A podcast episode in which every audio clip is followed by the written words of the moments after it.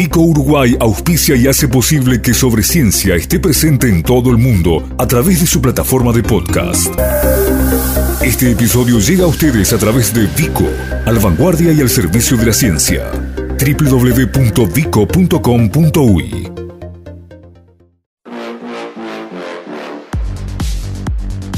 Capitales de la Ciencia. Ciclo especial de Pedesiva y sobre ciencia para conocer a los investigadores que producen conocimiento en todo el territorio.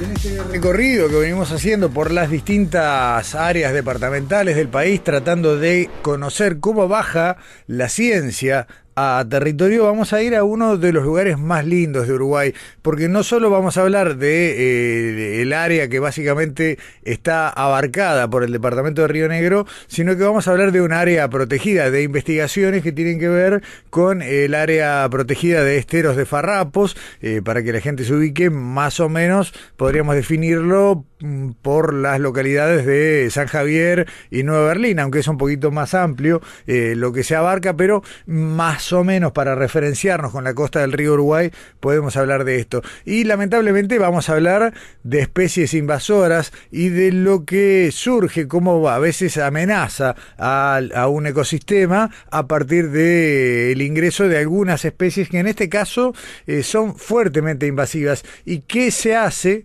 eh, para tratar, bueno, de contener esto, de revertir la situación o por lo menos mantenerla dentro de un espacio controlable? Quiero aclarar, antes de entrar en la nota que esta especie invasora no está solamente en el área protegida de esteros de farrapo, se ha registrado en unos cuantos puntos del territorio nacional, pero hoy se está investigando allí. Le agradecemos muchísimo estos minutos, esta participación en eh, Capitales de la Ciencia, en Sobre Ciencia, a Beatriz Sosa, quien justamente está llevando adelante esta investigación. Beatriz es eh, docente de grado 2 del Laboratorio de Desarrollo Sustentable y Gestión Ambiental del Territorio del Instituto de Ecología y Ciencias Ambientales de Facultad de Ciencias con eh, maestría en Ecología y en Gestión de Espacios Naturales Protegidos, este último cursado en Madrid en la Complutense. Beatriz, ¿cómo estás? Buen día. Hola, buen día. ¿Cómo estás, Gustavo? Bien, bien, bien. Bueno, muchas gracias por esta charla. Eh, Beatriz, eh, creo que la introducción iba por ahí. Hoy el esfuerzo está puesto en la zona de esteros de Farrapos para trabajar con qué especie invasora. Sí, Gustavo, estamos trabajando con Gledixia triacantos, que capaz que es más conocida como la acacia de tres espinas o acacia negra, y que es una, como muy bien decías vos, una leñosa invasora que, bueno, eh, es considerada en Uruguay una de las más peligrosas desde el punto de vista de la capacidad que tiene para desplazar al monte nativo, junto con el ligustro, que también es otra leñosa invasora para Uruguay. Claro. Pero como vos bien decías, aquí en el área protegida en Farrapos, este, esta especie realmente es un problema que está desplazando eh, el bosque nativo. Claro, eh, y compite por el territorio y de alguna manera empieza, al, tener un desarrollo, vos decís, es una especie leñosa, es un, termina siendo un árbol de mediano tamaño y, compite eh, con mucha eficacia contra las especies de aquí. Sí, sin duda, llegando incluso a desplazar el monte completamente. Entonces, en ese marco es que, bueno, eh, comenzamos a desarrollar esta investigación a ver si realmente se podía de alguna manera contribuir a, orientar la, gestión. este, y en ese, en, ese sentido es que estamos trabajando, eh, tratando de explicar la dinámica de cómo se, cómo se propaga esta especie eh, dentro del área protegida. Eh, a ver, eh, primero que nada, ¿se sabe de dónde viene y cómo llegó esta especie acá? Sí, esa, esta especie es originaria de Norteamérica, fundamentalmente está asociada a la cuenca del Mississippi. El hábitat preferente justamente son los hábitats riparios, es decir, los ambientes de, bosques este, cerca de los cursos de agua. Eh, a Uruguay se supone que llegó, por ejemplo, con fines ornamentales. En Farrapos me contaron que, este, de hecho, se plantó con fines forestales, porque justamente eh, una de las características que tiene esta especie, que la hace también este, tan fuerte desde el punto de vista competitivo, es el rápido crecimiento. Entonces, este, desde el punto de vista forestal, es, es una especie este, eh, exitosa, digamos. ¿no? Claro, para la gente que no la conoce, eh, quiero decir que tiene unas espinas muy importantes, ¿no? Que son, que, que lastiman, que son duras y son grandes. Sí. Por eso Sí, cuando sí, vos decís ornamental, es como que, bueno, es para mirarla de lejos. Exacto, exacto. Sí, sí, sí. No es para sentarse abajo del árbol, recostado este, en el tronco, sin duda que no. Está bien. Este, Pero además, eh, además de tener crecimiento rápido, eh, tiene como vos decías, bueno, em, generalmente medra en ambientes cercanos a cursos de agua y, y tiene una simbiosis, digamos, el agua, por ejemplo, ayuda a arrastrar las semillas. Sí. cu- Ay, bien. Sí, porque el, eh, esta, esta planta, los frutos son chauchas, ¿sí? Eh, y entonces este, estas chauchas flotan en el agua y se pueden desplazar largas distancias. Claro, claro. También para el Uruguay tenemos otro problema importante en relación a la dispersión, que es la ganadería, porque estas chauchas además tienen mucho valor energético y bueno, son palatables también, entonces el ganado la come y se produce un proceso que se llama escarificación, que es decir que facilita a través del tracto digestivo la germinación de la semilla después, cuando, cuando Claro. sale del cuerpo del ganado. Claro. Y bueno, para el Uruguay, tanto los cursos de aguas como la ganadería son vías importantes de dispersión. Está Con el ganado el tema que tenemos es que si bien es cierto que contribuye a la dispersión, también el mismo pastoreo después lo que hace de alguna manera es controlar el, el rebrote, que no La- las pequeñas plántulas que, que nacen. Entonces, bueno, es más difícil de identificar la- el efecto neto del ganado en relación a la propagación de la especie, pero sí, el, el, este, volviendo al tema del agua, el agua es un dispersor muy importante también. Antes de, de preguntarte por dónde van las estrategias o qué se puede hacer, eh, te pregunto en qué otros puntos del territorio nacional está detectada la presencia de esta invasora y sobre todo en grado de amenaza. Eh, bueno, nosotros, en otro trabajo que también estuvimos realizando con compañeros del laboratorio, de- denotan justamente el litoral oeste es una de las zonas más afectadas por esta especie. También existen otros puntos en el norte del país, en Rivera, por ejemplo. La cuenca de Santa Lucía también está afectada. Este, y luego, bueno, hay distintos, este, digamos, puntos en, en donde la especie este, llega, se establece y posteriormente comienza a, a crecer y a desplazar el monte. Pero te diré que el área, justamente Farrapo está en el litoral del país, por eso también no es, es Claro. como la zona hasta el momento más propicia para el desarrollo de la especie. Claro, eh, ni hablar, no es un problema solo de Uruguay, ¿no? También es No. compartido con la otra costa, con Argentina. Sí, sí, Argentina tiene el mismo problema con Ibiza y es un problema este muy fuerte. Lo sigo por, por la literatura también, ellos están trabajando en ese tema. Eh, incluso se ha detectado como invasora en, en otras partes del mundo, ¿no? Lejos de, de la región. En Australia la consideran invasora, en Europa también se la considera como invasora.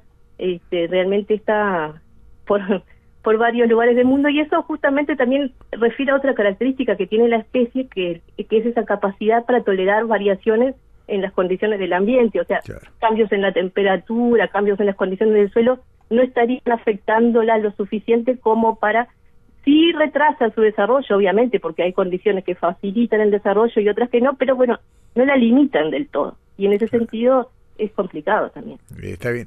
¿Qué se puede hacer? ¿Por dónde va la línea de trabajo actual, Beatriz? ¿Qué, qué, qué sería, de acuerdo a lo que van viendo, una estrategia adecuada? Y, y, y capaz la pregunta primero, ¿no? Eh, ¿Para contenerla, para detenerla o para erradicarla? Bueno, eh, en general, cuando estamos hablando de las especies invasoras, en el caso, por ejemplo, de Gledicia para, para Uruguay, que ya está bastante instalada, no se piensa en erradicar completamente a las invasoras, porque realmente es muy complejo, o sea, poder erradicarlo, ya no, no se está tratando sobre eso, sino que la prioridad en la gestión debería estar centrada justamente en evitar la propagación de la especie, es decir, tratar de que no llegue a los ecosistemas eh, que todavía no están dañados por estas especies. Eso sería como la, la estrategia fundamental, además es la estrategia de menor costo, porque este si al- los, los oyentes han andado por, por algunas partes del país y, y realmente se ve que, que cuando llega y se instala después se complica mucho hacer la erradicación. Entonces la primera estrategia, la primera barrera es evitar que de alguna manera comience a degradar las zonas que, que no están degradadas. Claro. Eh, y, y allí qué se puede, cómo, cómo se trabaja, que uno, a- digamos, eh, hay alguna manera de, abarcar esto por áreas o es ejemplar a ejemplar, ¿qué, qué es lo que han, qué es lo que han ido viendo? Eh, nosotros lo que hicimos primero en el trabajo fue zonificar el área Ajá. en relación a las distintas zonas de invasión. Bien. Entonces identificamos justamente una zona en donde nosotros le llamamos zona de invasión consolidada, que claramente es prácticamente gledicia, la, la especie arbórea de la zona, este, que eso se encuentra entre San Javier ha- hacia el sur, y luego está limitada esta zona por un curso de agua que atraviesa el bañado, y más al sur de este curso, hacia lo que sería Nuevo Berlín, allí ya como que bueno, la especie está avanzando, pero todavía no está lo suficientemente instalada. Este, incluso hay partes del monte que todavía no, no, no han sido, digamos, atacadas por esta especie. Entonces, bueno, ¿cuál es la propuesta? Y la propuesta es justamente eh, trabajar hacia, hacia el sur, eh, evitando de alguna manera que pueda este, comenzar a, a desplazarse el monte por la presencia de esta especie, ¿no? Eh, ahí el gran problema que tenés también, que lo, vemos con los resultados de las investigaciones, es que no podemos pensar, para el nivel de, de invasión que ya tiene el área, no se puede pensar que vamos a erradicarla, ¿no? Y eso es importante considerarlo. En el mejor de los casos podremos contenerla, que es la, el término que se usa en relación a las especies invasoras, tratar de contener el avance de esta especie en las zonas en las que no está, y bueno, y en el mejor de los casos luego ir tratando de, eh, digamos, de reducir las superficies de las zonas ya invadidas. Claro. Eso claro. sería como la, la estrategia, pero creo que, que es importante saber también que cuando se llega a determinados niveles de degradación, este, en este caso de degradación del, del monte, los procesos ya son difícilmente reversibles. Al corto plazo seguro que no. Este, nosotros estuvimos viendo que por lo menos necesitas de 10 a 15 años de una gestión sostenida en el área como para este ba- bajar la, la, la, la cantidad de, de árboles de, de gledicia que tenés en, en el área y eso de esfuerzo sostenido, ¿no? Es mucho tiempo.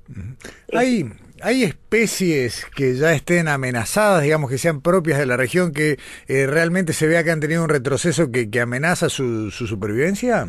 Eh, yo no sé si la supervivencia a nivel de la distribución a nivel nacional, pero lo que te puedo decir del área que conozco, o sea, que, es- que es Farrapo, eh, es que desplaza el monte nativo di- directamente. A las especies que se encuentran en el monte las termina desplazando completamente.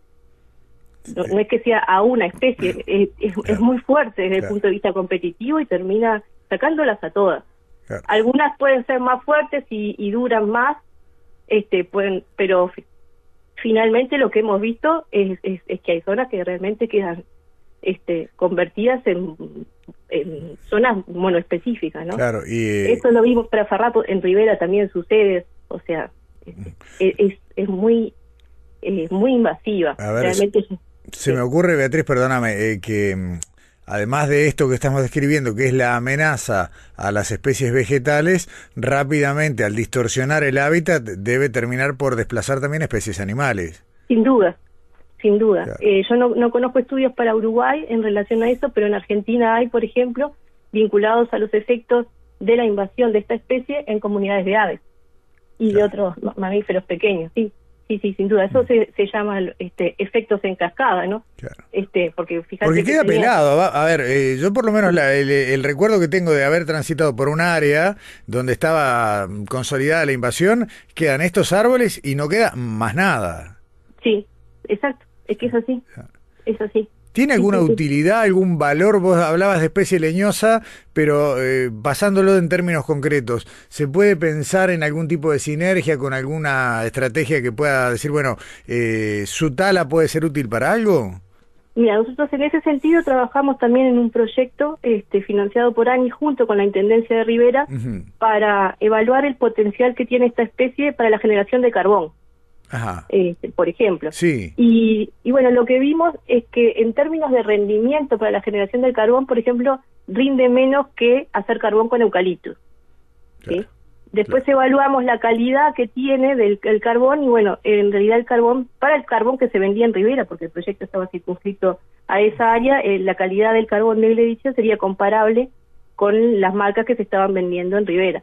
Pero claro, para realmente este ponerte a trabajar haciendo carbón de Gledicia es un poco complejo por lo que vos mismo planteabas, ¿no? La- las dificultades de, de, talar una especie que tiene unas espinas muy duras, muy grandes, cuando de repente con el eucaliptus sacas este más cantidad de, carbón. Claro, en ese sentido rinde menos y es mucho más complejo.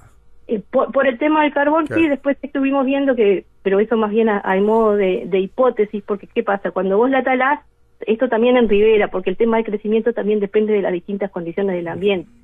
Pero bueno, lo que vimos en ribera, por ejemplo, es que cuando la talás, al año ya rebrota y tiene una altura, o sea, crece nuevamente, ya está casi a los dos metros, ¿no? O sea, o sea más que una tala o arrancarlo de raíz, digamos, sí, lo cual es mucho más caro, complicado. Sí, sí, sí, sí. Y bueno, y además cuando el, rebrote lo que hace es que te aparezcan sobre el, o sea, sobre la misma raíz, como vos planteas, varios fustes, y el tamaño del, del tronquito, de cada uno de los tronquitos es, un, es, es muy finita, entonces ya como para carbono leña capaz que no sirve.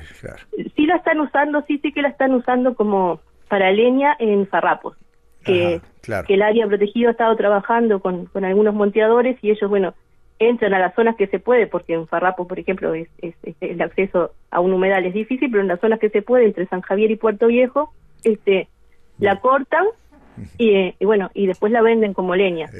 Este, tiene otros usos, pero ya es, a un nivel más industrial que hay que trabajarlo, que hay que pensarlo más, ¿no? Está bien. Eh, Beatriz, eh, por hoy la vamos a dejar por acá eh, con la intención de, tal vez hablar dentro de un tiempo, a ver, bueno, cómo van avanzando. Lo decía en el arranque, son proyectos de investigación en curso, tratando de detectar estrategias y demás, que bueno, vos bastante clara fuiste y habrá que ver, bueno, hasta dónde se puede llegar y, y diseñar algo que después se deberá transformar en una especie de política, ¿no?